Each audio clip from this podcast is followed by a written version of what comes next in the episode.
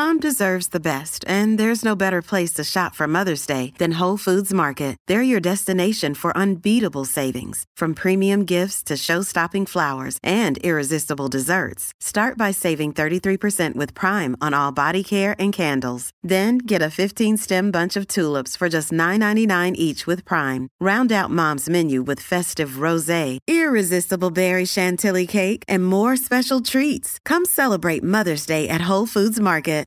A comienzos de enero 1998, dos jóvenes residentes en las afueras de la ciudad de Texarkana, en el estado de Arkansas, Estados Unidos, se encontraban curioseando en el interior de cierta fábrica que había sido clausurada, cuando uno de ellos notó algo interesante.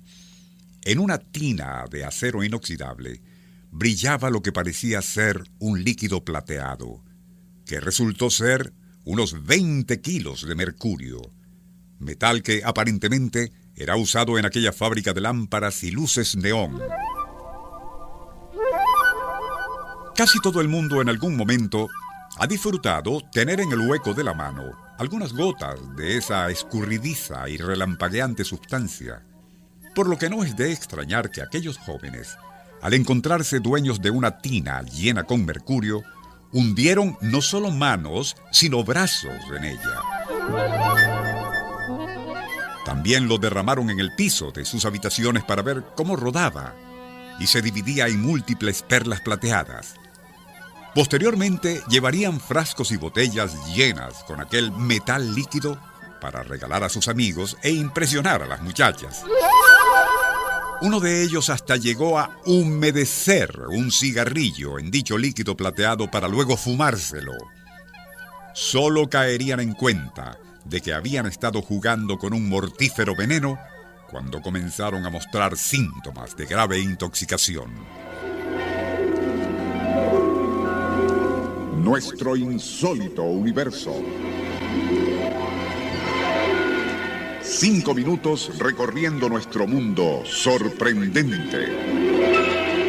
El joven que había humedecido su cigarrillo en mercurio para después fumarlo, comenzaría a vomitar sangre.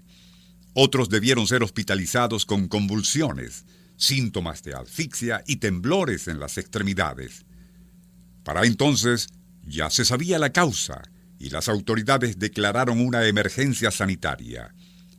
Quienes investigaban lograron ubicar a unas 125 personas, algunas de ellas residentes en áreas bastante alejadas de Texarkana, con síntomas de envenenamiento por mercurio. Ocho residencias se encontraban tan contaminadas por mercurio que debieron ser evacuadas para después quemar todos los muebles, enseres e incluso la ropa de quienes allí vivían. La historia del mercurio conocido popularmente entre nosotros como azogue, se inicia hace unos 4 mil millones de años y cuando este planeta aún se encontraba en proceso formativo. Fue Aristóteles quien primero lo denominó plata líquida, aunque ya los estudiosos de su época le llamaban hidrógiros, del hidros, agua, y árgiros, plata. Cinco siglos más tarde, otro griego, el médico Discórides, escribiría, el cinabrio, como también se le decía al mercurio, es bueno para la medicina ocular, sana quemaduras y detiene la inflamación de pústulas infecciosas, aunque no es recomendable ingerirlo oralmente.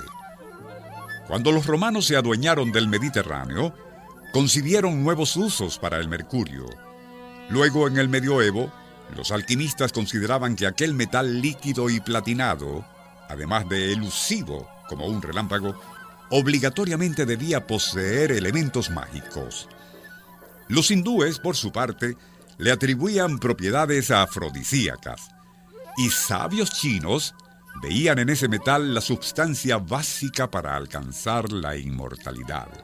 Fue en 1920 cuando Alf Stock químico alemán, estableció que, y aparte de ser muy volátil, el mercurio y sus vapores eran altamente venenosos.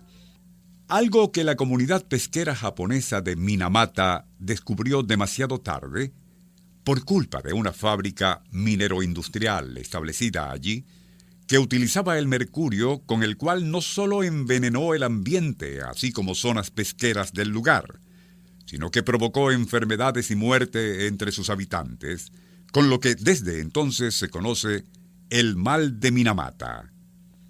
Un envenenamiento por mercurio que provoca catastrófica parálisis y daños cerebrales, afectando de manera irreversible los cromosomas humanos.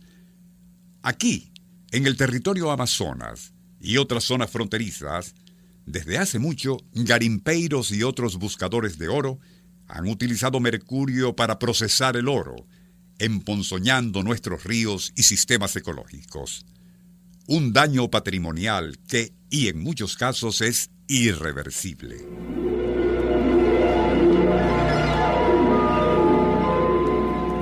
Nuestro insólito universo.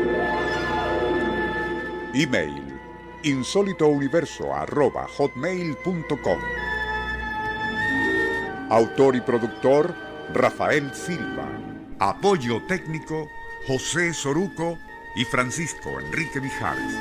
Les narró Porfirio Torres.